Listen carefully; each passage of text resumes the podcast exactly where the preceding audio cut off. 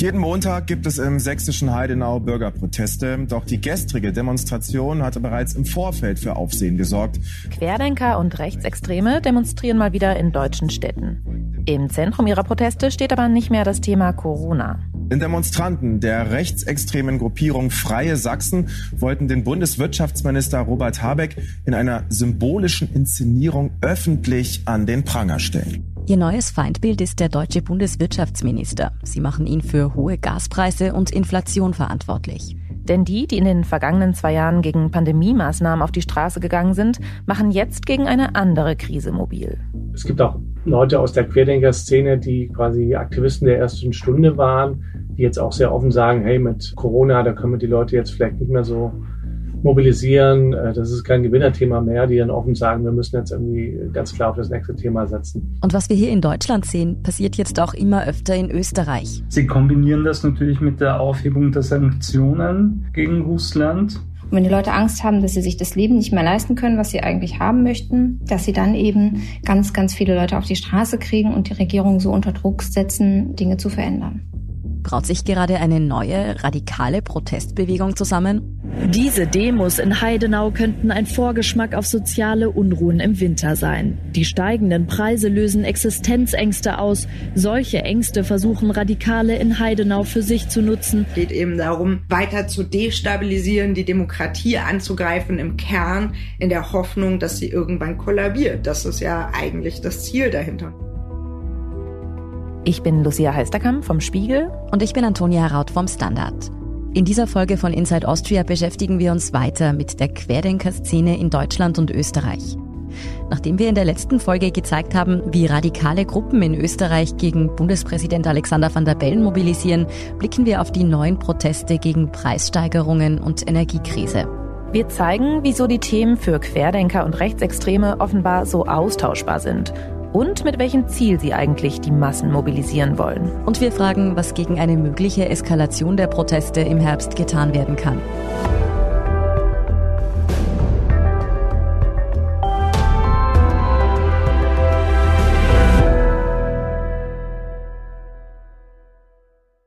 Vorweg ein kurzer Hinweis. Das ist die zweite Folge unserer Reihe nach Corona der Wutwinter. Falls Sie die erste Folge noch nicht kennen, dann fangen Sie am besten damit an.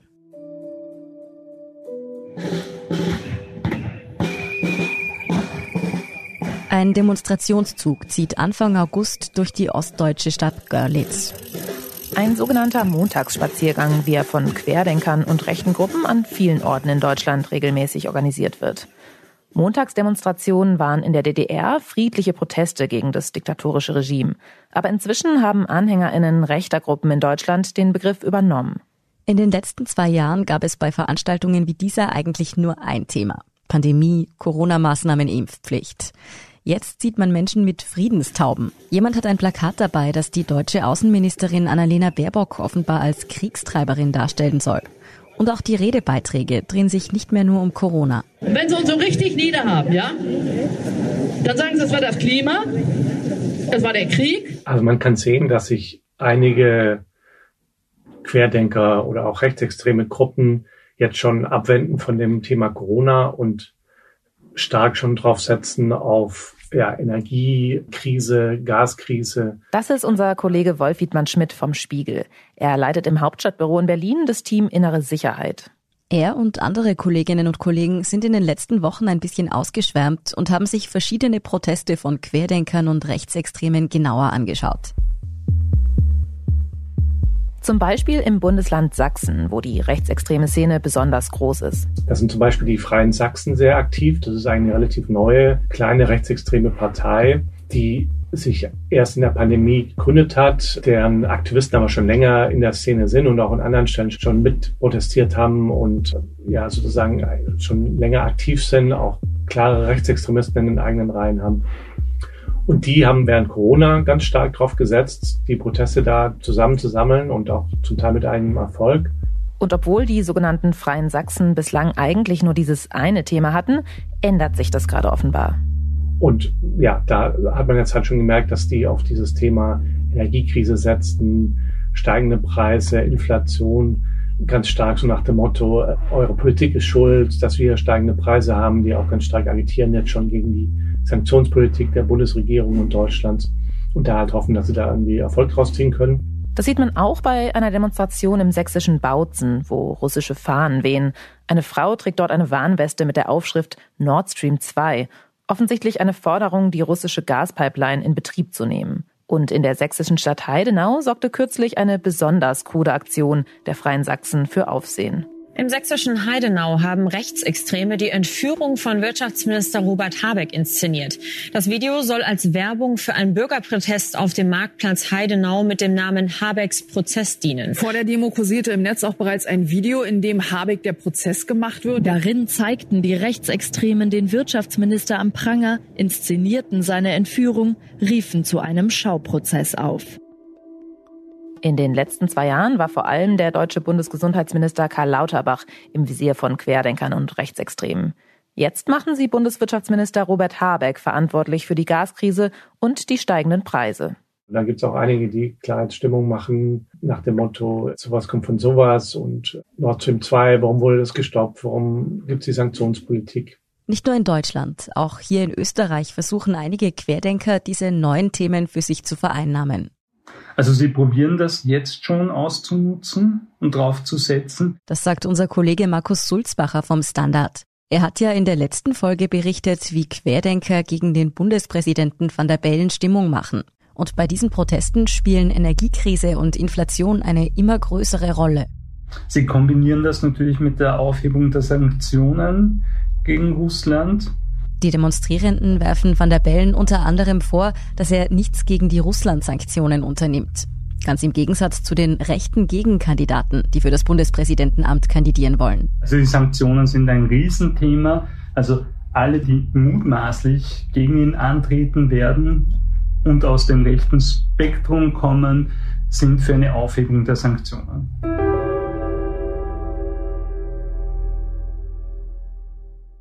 Noch sind die Proteste gegen die Russland-Sanktionen sowohl in Österreich als auch in Deutschland eher überschaubar. Es ist auch nicht so, als würde die Pandemie gar keine Rolle mehr spielen. Also es gab noch so klassische Impfkritiker, Impfskeptiker, das Corona-Leugner-Milieu, Demonstrationen, bei denen ganz stark diese Themen noch im Mittelpunkt standen. Gegen Impfzwang für Pflegepersonal und überhaupt Kritik an Impfungen. Dergleichen gab es auch noch und es gibt sicherlich auch einige, da würde ich auch sagen, Esoteriker, Impfgegner, die jetzt ganz stark noch an dem Thema sind. Wobei man da auch schon merkt, dass so komische Sachen mit reinkommen. Also dass irgendwie dieses komische, auch ein bisschen schwer erklärbare Russland-Febel da an einigen Stellen eine Rolle spielt. So, und dann gibt's andere Demos, bei denen zum Beispiel die Freien Sachsen mitmischen in Ostdeutschland oder auch andere Gruppen, bei denen ist schon relativ erkennbar, dass sie jetzt auf neue Themen setzen. Denn das Thema Corona zieht offenbar nicht mehr so richtig, um die Massen auf die Straßen zu treiben. Derselbe Grund, weshalb Querdenker bei uns in Österreich gegen den Bundespräsidenten mobilisieren. Es gibt auch Leute aus der Querdenker-Szene, die quasi Aktivisten der ersten Stunde waren, die jetzt auch sehr offen sagen, hey, mit Corona, da können wir die Leute jetzt vielleicht nicht mehr so mobilisieren. Es ist kein Gewinnerthema mehr, die dann offen sagen, wir müssen jetzt irgendwie ganz klar auf das nächste Thema setzen. Die Extremismusforscherin Pia Lamberti hat beobachtet, dass die Szene mit Beginn des russischen Angriffskriegs ein solches Thema gefunden hat. Nach dem 24.02. war es zumindest im verschwörungsideologischen Milieu eine sehr eindeutige Positionierung Richtung Russland und gegen die Ukraine, gegen NATO, außer bei einer Person, die hat dann aber tatsächlich auch Follower verloren aus dem Milieu. Das konnten wir auf Telegram sehen oder es wurde darüber diskutiert, ob die Person ja false flag ist oder ob jemand den Account übernommen hat. Aber wieso gibt es in weiten Teilen diese Überschneidung? Wieso protestieren dieselben Leute, die Corona für eine Verschwörung halten, jetzt auch gegen die Russland-Sanktionen? Auf den ersten Blick hat der Ukraine-Krieg doch mit der Pandemie überhaupt nichts zu tun. Wenn man mal ein paar Jahre zurückgeht, 2014, haben sich ja auch so verschwörungsideologisch geprägte Strukturen ausgebildet. Es gab in Deutschland die sogenannten Montagsmahnwachen für den Frieden. Ich meine, die gab es in Österreich auch teilweise. Und da hatte man ja genau das Gleiche und das ist ja auch in diesem Weltbild inhärent. Ne? Also so ein Anti-Amerikanismus sieht man da stark drin verankert. Die NATO als Feindbild, eine Romantisierung von Russland, Verharmlosung des Angriffskrieges gehört da ideologisch mit rein. Für Pierre Lamberti ist es also nicht so überraschend, dass Menschen, die Corona für eine Verschwörung halten, auch glauben, dass die NATO den Ukraine-Krieg angezettelt hätte. Allerdings hat sich dieses verschwörungsideologische Milieu, von dem Pierre Lamberti da spricht, ja seit Corona auch noch einmal verändert und ausgeweitet. Es gibt ja durchaus Menschen, die vor der Pandemie gar keine Berührung mit rechten Verschwörungen hatten und die eigentlich erst durch die Querdenkerproteste radikalisiert wurden. Wenn man sich vorstellt, vielleicht geht da jemand auf, auf eine Demo, der oder die große Probleme hat mit der Maskenpflicht etc., aber unpolitisch ist sonst. Über die Radikalisierungsspirale, in die solche Menschen hineingeraten können, hat unser Kollege Fabian Schmidt ja schon in der letzten Folge gesprochen und kommt dann dorthin und sieht so viele Menschen, wird angesprochen, hört reden, sieht das Merchandise, kriegt Flyer etc. Wenn sich die dann dort informiert, also fake informiert eigentlich und in die Gruppen reinrutscht, dann ich glaube, es geht schnell und plötzlich ist man mittendrin und hat das nur mehr als Lebensinhalt. Und ich glaube, viele Menschen auch in Österreich kennen das aus dem Verwandten oder bekannten Umfeld, dass sich Personen eben so radikalisiert haben durch die Corona-Pandemie. Gerade solche Menschen, die neu in die Verschwörungsszene kommen, die kann ein Umschwung auf Themen natürlich auch verschrecken. Also immer dann, wenn sich das Themenfeld ändert, hat man so einen harten Kern, der bleibt. Gewisse Akteure brechen weg, andere kommen hinzu. Also so eine gewisse Dynamik ist in der Struktur immer da. Allerdings sagt Pierre Lamberti auch, diejenigen, die heute noch bei Corona-Protesten mitlaufen, die haben ja zumindest eine Offenheit für verschwörungsideologische Haltungen. Und offensichtlich auch kein Problem damit, gemeinsam mit Reichsbürgern und anderen Rechtsextremen zu protestieren. Teilweise übernehmen sie auch deren Sichtweisen. Die Überschneidungsmenge zwischen Corona-Leugnerinnen und Putin-Verstehern, die ist auf den Demos jedenfalls ziemlich hoch. Und da merkt man ja natürlich auch ein bisschen, hm, dann sind die Inhalte ja offenbar ein bisschen austauschbar, ja, um was geht's denn eigentlich? Und da hat man das Gefühl, da geht's dann, zumindest ist es auch die Sicht der Sicherheitsbehörden, dann eigentlich nur noch darum, den Staat zu delegitimieren,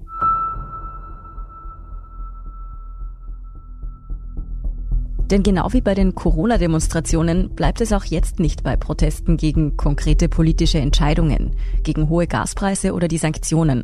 Fundierte Kritik mit belegbaren Argumenten ist eigentlich kaum zu hören.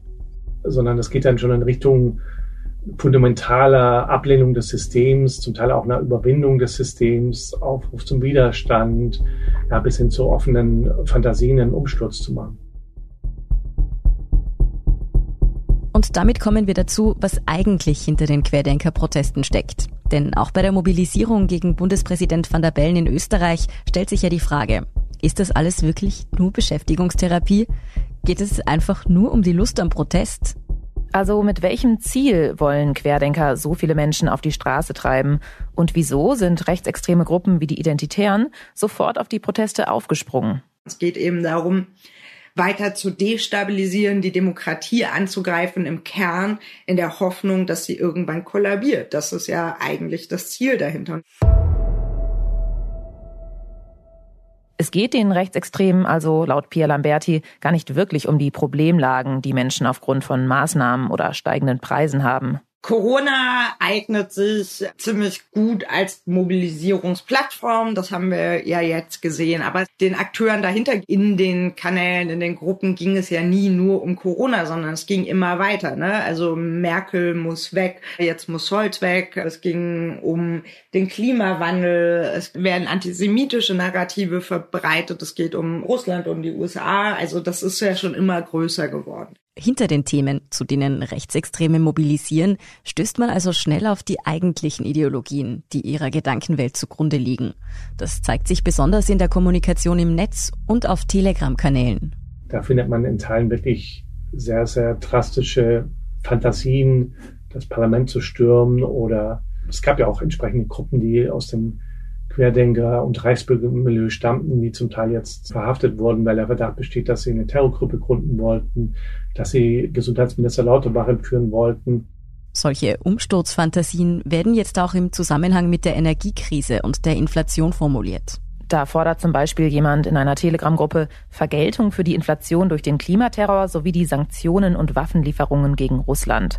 Es sei Zeit für einen politischen Umsturz noch diesen Sommer. In einer anderen Gruppe heißt es, bereitet euch vor, es herrscht sehr bald Chaos in Deutschland. Keine Heizungen, kein Strom und Bürgerkrieg sind die Folge.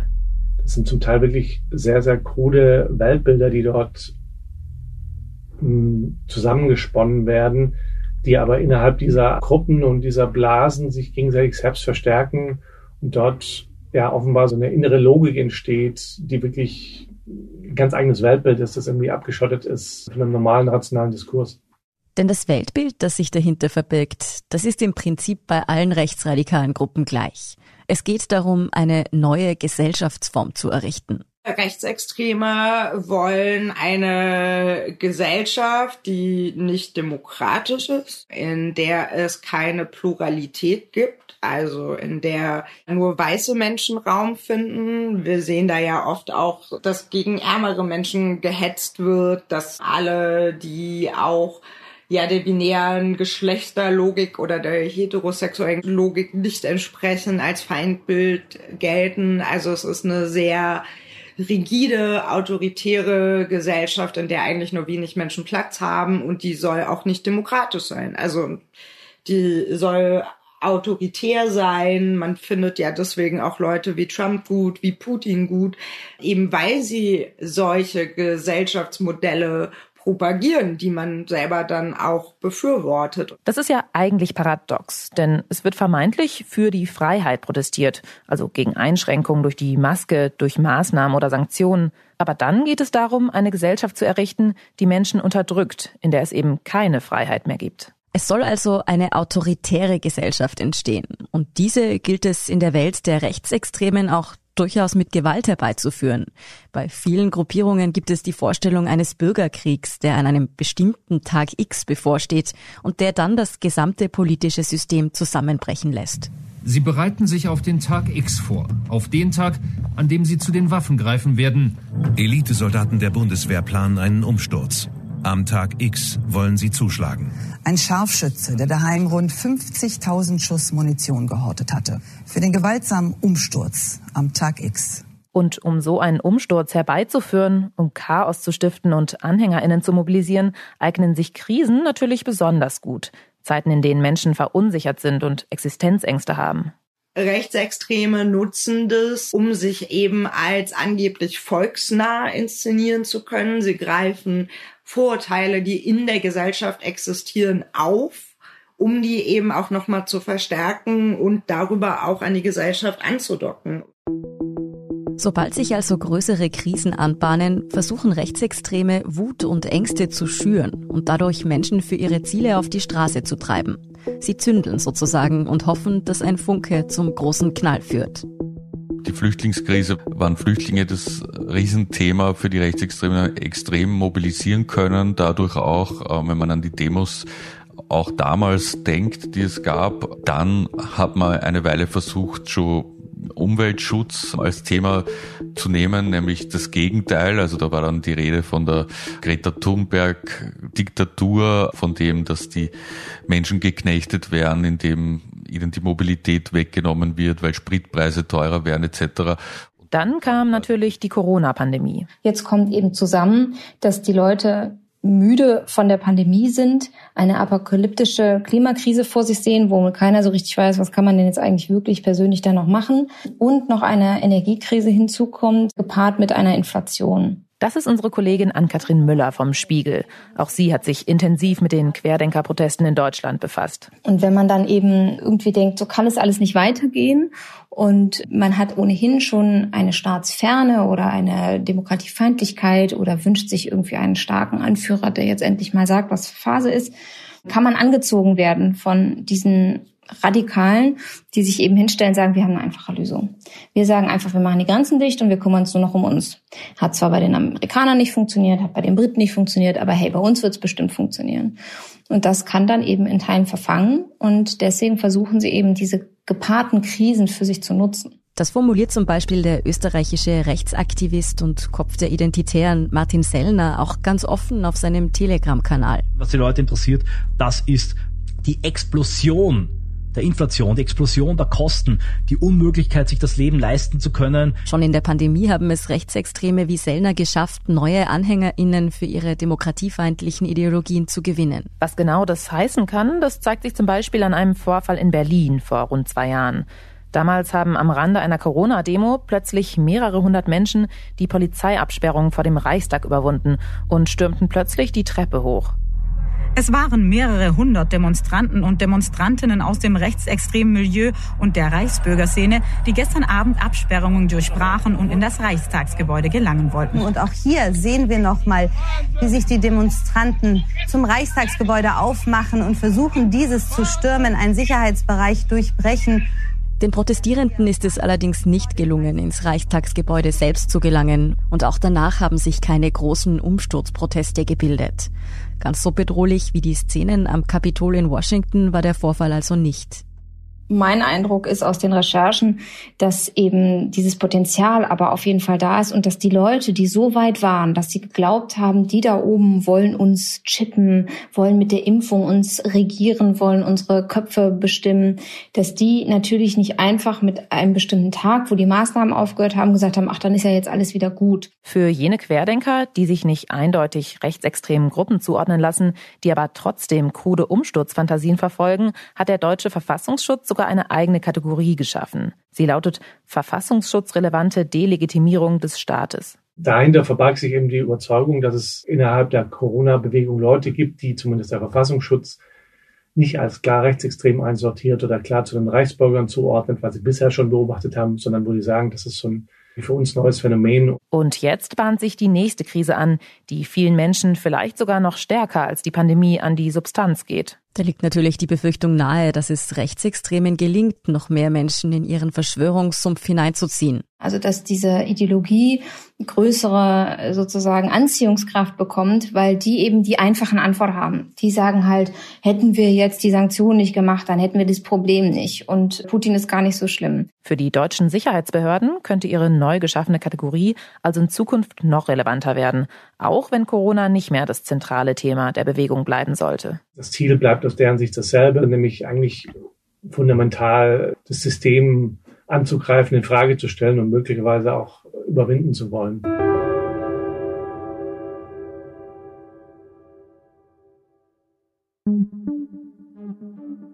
Die Parteien am rechten Rand in Deutschland und Österreich, die versuchen natürlich, das Potenzial dieser Szene zu nutzen. Erstaunlicherweise ist das in der Pandemie der FPÖ in Österreich besser gelungen als der AfD in Deutschland. Die FPÖ hat vor allem seitdem Herbert Kickel Obmann wurde im Juni 2021 da wirklich sich hundertprozentig hinter diese Proteste gestellt. Kickel hat ja selber auch Ivermectin empfohlen, also dieses Pferdeentwurmungsmittel. Es wurden verschwörungstheoretische Inhalte wiederholt, zum Beispiel in der Form von parlamentarischen Anfragen an das Gesundheitsministerium. Es wurden eigene Demonstrationen organisiert, durchgeführt. Also man versucht da wirklich sehr eng an dieser Szene dran zu sein. Liebe Freunde, begrüßen wir gemeinsam an von uns unseren Herbert Kickel. Da könnt ihr euch sicher sein. Ich stehe auf eurer Seite, während sie die anderen schwindligen Figuren nicht einmal mehr aus dem Haus trauen, ohne ihre Bodyguards, ohne Perücken und ohne aufgepickten falschen Bord. So weit haben sie es gebracht mit ihrer Corona-Politik. Die AfD hatte dagegen vor allem anfangs Schwierigkeiten, von den Corona-Protesten zu profitieren. Was, glaube ich, daran liegt, dass sie zum einen sehr unterschiedlich aufgetreten ist rund um das Thema. Also es gab verschiedene Positionen. Die einen leugneten Corona komplett, die anderen sagten, nein, nein, ist schon da, aber ist halt nicht so gefährlich. Die anderen sagten, selbst wenn es gefährlich ist, geht es uns um unsere Wirtschaft und um unseren Grenzschutz und so weiter. Innerhalb der AfD herrschte also lange Zeit Uneinigkeit darüber, welche Haltung man jetzt zu Corona einnehmen soll. Man hat auch die Position zwischendurch während der Pandemie mal gewechselt, sozusagen die offizielle der Fraktionsspitze zum Beispiel. Und deswegen sind sie da nicht so eindeutig am Anfang zu sehen gewesen als politischer Partner der Bewegung. Umso stärker versucht die AfD schon jetzt auf die neuen Protestthemen aufzuspringen und fordert beispielsweise ein sofortiges Aufheben der Russland-Sanktionen. Und in Österreich mischt die FPÖ auch kräftig bei der Protestwelle gegen den Bundespräsidenten mit. Die FPÖ agiert da sehr ähnlich wie die rechtsextreme Szene, dass man eben auch versucht zu emotionalisieren und so Stimmen zu gewinnen. Dass sich die Proteste gegen die Energiekrise und Preissteigerungen gerade relativ zeitgleich in Deutschland und Österreich anbahnen, das überrascht die Sozialpsychologin Pia Lamberti nicht. Wir haben ja in der letzten Folge schon über die Wechselwirkungen zwischen der rechten Szene in Deutschland und in Österreich gesprochen gerade der deutschsprachige Raum ist gut vernetzt, also Deutschland und Österreich und auch so österreichische Propagandamedien spielen auch in Deutschland ja eine große Rolle. Aber die internationale Vernetzung geht noch weiter. Ob USA, Neuseeland oder Europa, Gewalttaten von Rechtsextremen haben oft Auswirkungen weit über das einzelne Land hinaus. Der Sturm aufs Kapitol wirkt sich ja auch auf dieses Milieu in Deutschland, in Österreich auf. Es gibt Netzwerke, die international agieren, Spendengelder. Wir haben russische Desinformation, die da auch noch mitmischt. Also das ist ja eine globale Gemengelage und es gibt Bestrebungen, Demokratien zu destabilisieren und im Herz zu treffen. Und das ist vielleicht manchmal schwer greifbar, weil man dann über so ja kleinere Themen diskutiert, aber letztendlich geht es darum, die Freiheit von Menschen immer stärker einzuschränken und Gesellschaftsformen zu verändern. Sprechen wir hier also über eine neue globale Massenbewegung, die gerade Fuß fasst? Inflation, Energiekrise und Sanktionen gegen Russland sind ja nicht nur in Deutschland und Österreich Themen. Und wenn wir an den Herbst und Winter denken, wo hohe Heizkosten und Preissteigerungen Menschen womöglich wirklich in ihrer Existenz bedrohen, dann klingt das alles doch ziemlich unheimlich. Sehen wir also bald überall auf der Welt rechtsextreme Proteste, die versuchen, den Staat auszuhebeln? Das ist natürlich ein Stück weit ein Blick in die Glaskugel. Aber ja, es gibt die Eskalationsgefahr, weil das Potenzial größer ist von Leuten, die sich ein Stück weit von der Demokratie abgewandt haben in den letzten Jahren, sowohl äh, während der Flüchtlingskrise als auch in der Corona-Pandemie. Also jene Teile der Querdenkerbewegung, die in Deutschland in die Kategorie verfassungsschutzrelevante Delegitimierung des Staates fallen. Die Sorge der Politiker ist eben, dass die Leute, die eben so radikal sind, dass sie sogar von einem Umsturz reden, die äh, für den Tag X sich vorbereiten, wie der da immer so heißt, die vielleicht sogar Waffen horten, die am Preppen sind, dass die so weit gehen, dass sie dann eben auch äh, Gewalttaten begehen und dass eben das zu einer Situation führt, die eben Menschenleben gefährdet. Klar, es ist immer noch eine Minderheit, sind es immer noch Minderheitengruppen, aber es ist ein größeres Potenzial entstanden von Leuten, bei denen zumindest die Gefahr besteht, dass sie dauerhaft für die Demokratie verloren gehen. Und das ist natürlich ein Problem. Und auch wenn es sich um eine Minderheit handelt, gibt es doch Zahlen, allein für Deutschland, die unsere Kolleginnen beunruhigen. Wenn man so guckt, was für ein Potenzial in den Telegram-Gruppen ist, äh, Forscher sagen ja bis zu 360.000 Personen, die sie der Szene aktuell zuordnen würden, dann ist das natürlich jetzt auch nicht nichts. Die große Frage, die sich jetzt natürlich stellt, wie sollte die Politik, wie sollten Medien und Behörden umgehen mit der Protestwelle, die sich da möglicherweise im Krisenherbst und im Wutwinter zusammenbraut? Und können vielleicht sogar Lehren aus den Demonstrationen der letzten Jahre gezogen werden? Zum einen, dass man genau hingucken muss und nicht, was entsteht im Anfang, erstmal total abtun sollte, als ach ja, ein paar komische Leute, die da auf der Straße stehen. So wie damals bei Pegida, als die Gruppe mit dem seltsamen Namen, den keiner kannte, 2014 begann, gegen die Islamisierung des Abendlandes zu protestieren, die dann doch zu einer größeren Bewegung wurde. Wir sind das Fein! Wir sind das Fein! Dresden has been divided by a rising right-wing anti-immigrant movement called Pegida. Der Verfassungsschutz in Sachsen hat Pegida als erwiesen extremistisch eingestuft. Die Bewegung sei verfassungswidrig, teilte das Landesamt mit. Und auch aus den Corona-Protesten kann man laut unserem Kollegen Wolf Wiedmann-Schmidt etwas lernen. Da war vor allen Dingen schon auch interessant zu sehen, wie viele eigentlich vollkommen unterschiedliche Gruppen da ineinander geflossen sind. Also Esoteriker, Impfgegner, dann gab es Reichsbürger, zum Teil Rechtsextreme und all das natürlich verstärkt ist die Telegram-Gruppen. Also diese Dynamik, die da entsteht, da müssen Journalisten, da müssen aber auch Behörden hinschauen, was da entsteht und was da passiert und wo sich möglicherweise neue Formen jetzt nicht nur von Protest, sondern Formen von Gewalt entstehen. In Österreich hat der Verfassungsschutz bereits vor den neuen Protesten von Querdenkern gegen Bundespräsident van der Bellen gewarnt. Politikerinnen und Politiker halten sich mit Verurteilungen dieser Proteste dagegen eher zurück, vermutlich aus Angst, Wählerstimmen am rechten Rand zu verlieren. In Deutschland haben sich zumindest einige, wie Außenministerin Annalena Baerbock oder Innenministerin Nancy Faeser, besorgt gegenüber einer drohenden Eskalation der Proteste geäußert. Ich glaube schon, dass das angekommen ist und hat ehrlicherweise lange genug gedauert.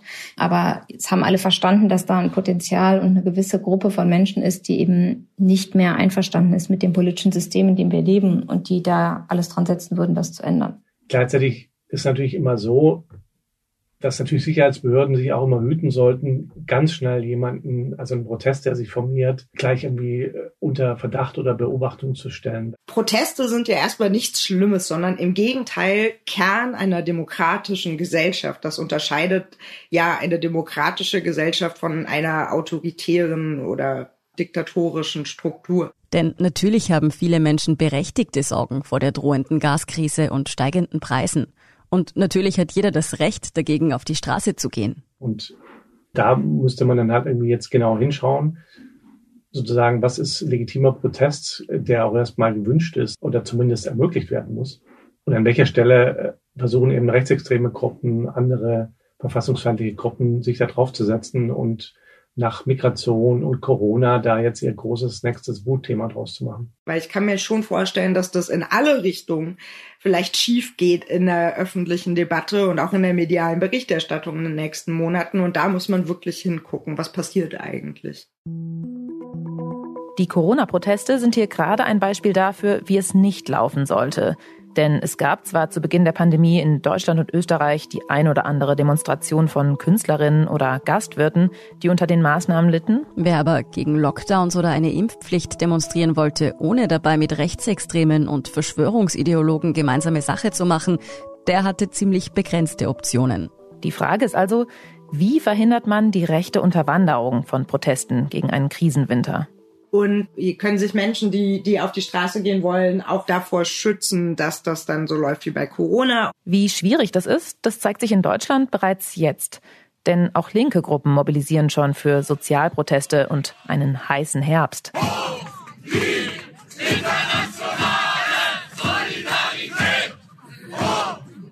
Es gärt in der Gesellschaft und unsere Aufgabe ist es hier für einen heißen Herbst der sozialen Proteste zu sorgen, eben gegen die soziale Kälte der Bundesregierung. Sagt etwa linken Parteichef Martin Schirdewan. Der linken Politiker Sören Pellmann sprach sogar von Montagsprotesten, mit denen sich die Menschen gegen die Preissteigerungen wehren sollen. Montagsproteste, die wurden ja in den letzten Jahren vor allem von Pegida und Querdenker-Fraktionen veranstaltet. Auch in Österreich gab es einige Versuche, diese zu etablieren. Und diese Gruppen scheuen nicht davor zurück, auch Ideen vom politisch anderen Ende zu übernehmen, wenn sie dadurch neue Zielgruppen erreichen können. Der Vorschlag der Linken wurde dann auch gleich von rechtsextremen Gruppen wie den Freien Sachsen dankbar aufgegriffen. In der Linken hat man jetzt Sorge, dass Rechtsextreme wegen des strengen sächsischen Versammlungsrechts von einer Teilnahme an ihrer Demo nicht mehr ausgeschlossen werden können. Pierre Lamberti empfiehlt in solchen Fällen, sich bei der Organisation von Demonstrationen beraten zu lassen. Da gibt's wirklich total gute, tolle Initiativen, auch lokal, wie zum Beispiel die mobilen Beratungen gegen Rechtsextremismus, die einen genau dabei unterstützen, die eben einen dabei helfen, wenn man Veranstaltungen macht, was kann man denn zum Beispiel tun, dass Rechtsextreme nicht kommen oder wie gehe ich damit um, wenn sie dann doch da sind? Wie kann ich denn Demo-Ankündigungen machen? Was kann man vielleicht auch an Workshops machen unter den Organisatorinnen, dass die dann vielleicht auch ein besseres Gefühl haben für gewisse Narrative, die da kommen, dass man da dann genauer hinguckt, wer sind die Akteure vor Ort. Auch Gegenproteste sind laut Pierre Lamberti Möglichkeiten, Mobilisierungen von rechts etwas entgegenzusetzen und rote Linien aufzuzeigen. Noch wichtiger ist aber vermutlich die Frage, wie die Politik mit den realen Existenzängsten der Menschen umgeht. Umso gerechter die Entscheidungen von Menschen wahrgenommen werden, umso weniger hat man ja so ein Potenzial für so populistische Wut. Es klingt eigentlich trivial, aber die Wucht der Proteste wird vermutlich auch davon abhängen, ob es der Politik gelingt, die Krise sozial gerecht abzufedern. Ich glaube schon, dass das auch zumindest teilweise abgefangen werden kann, indem man sich jetzt eben hinsetzt und guckt, wo wird denn besonders mobilisiert? Und es sind ja nicht alle gleich davon auch betroffen. Also Gegenden, wo Arbeitsplätze stark auch von Gas abhängig sind. Da ist nochmal eine ganz andere Konfliktlage als zum Beispiel in der städtischen Gegend. Aber selbst wenn es wieder zu größeren Protesten kommt, besteht wirklich die Gefahr, dass sich große Teile der Gesellschaft radikalisieren? Dass es rechtsextremen Gruppen gelingt, Mehrheiten in ihre demokratiefeindliche Gedankenwelt zu ziehen? Natürlich kann niemand von uns die Zukunft vorhersagen. Aber klar ist auch, es lässt sich ja zum Glück nicht jeder, der Wut und Sorgen hat, von Rechtsextremen instrumentalisieren. Wir haben ja über die Radikalisierungsspirale bei den Corona-Demos gesprochen, über unpolitische Menschen, die erst gegen Maßnahmen protestieren und dann plötzlich an eingepflanzte Chips glauben. Nur diese Spirale passiert nicht automatisch und auch nicht bei der Mehrheit, sondern immer noch bei einer Minderheit, sagt Pia Lamberti. Man wird ja nicht radikal, weil man in Telegram-Gruppen liest. Sonst würden sehr viele Menschen, die zu Rechtsextremismus arbeiten, ja auch jetzt alle daran glauben und das tun sie ja nicht, sondern man hat ja eine gewisse Affinität und eine gewisse Haltung. Und diese Grundhaltung, Affinität zum Verschwörungsglauben, gewisse antidemokratische Tendenzen, all das, das wird dann halt genommen und verstärkt. Aber da war es schon vorher. Woher diese Grundaffinität zum Verschwörungsglauben kommt, das ist eine komplexe Frage für sich, die den Rahmen dieser Folge sprengen würde. Wichtig ist für uns an dieser Stelle, es braucht schon eine ideologische Grundhaltung, die offen für verfassungsfeindliches Gedankengut ist, um sich einer rechten Massenbewegung anzuschließen. Und dass das bei der Mehrheit derzeit nicht der Fall ist, dass die meisten Menschen bei aller Kritik an politischen Entscheidungen eben nicht mit Rechtsextremen zusammen aufmarschieren wollen, das haben ja eigentlich die Corona-Proteste gezeigt. Denn auch wenn es Hunderttausende waren, die demonstriert haben, es blieb ein kleiner Bruchteil der Gesellschaft.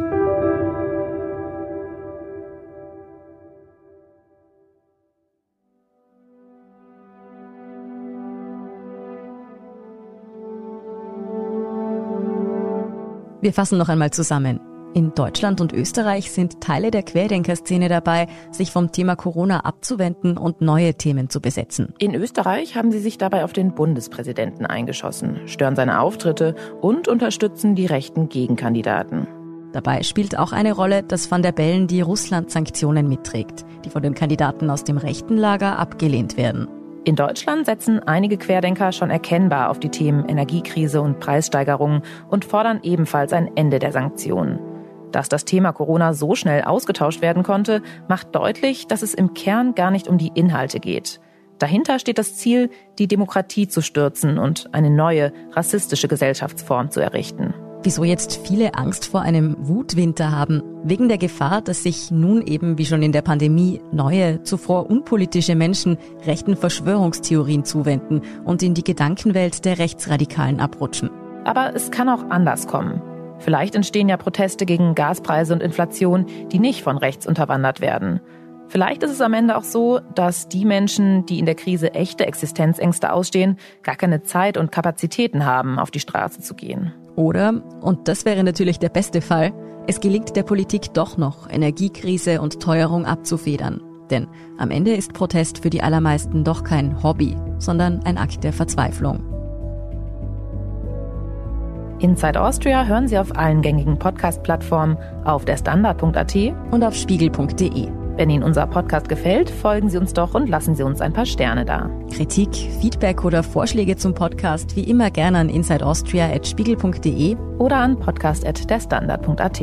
Unsere journalistische Arbeit können Sie am besten mit einem Abonnement unterstützen. Und unsere Hörerinnen und Hörer können mit dem Rabattcode Standard drei Monate lang für 30 Euro das Angebot von Spiegel Plus testen und 50 Prozent sparen. Alle Infos dazu finden Sie auf spiegel.de slash der Standard. Alle Links und Infos stehen wie immer auch in den Shownotes zu dieser Folge. Danke fürs Zuhören und allen, die auch hinter den Kulissen an diesem Podcast mitwirken. Das waren diesmal vor allem Ole Reismann, Scholt Wilhelm und Christoph Grubitz. Ich bin Lucia Heisterkamp. Ich bin Antonia Raut. Wir sagen Tschüss und Baba.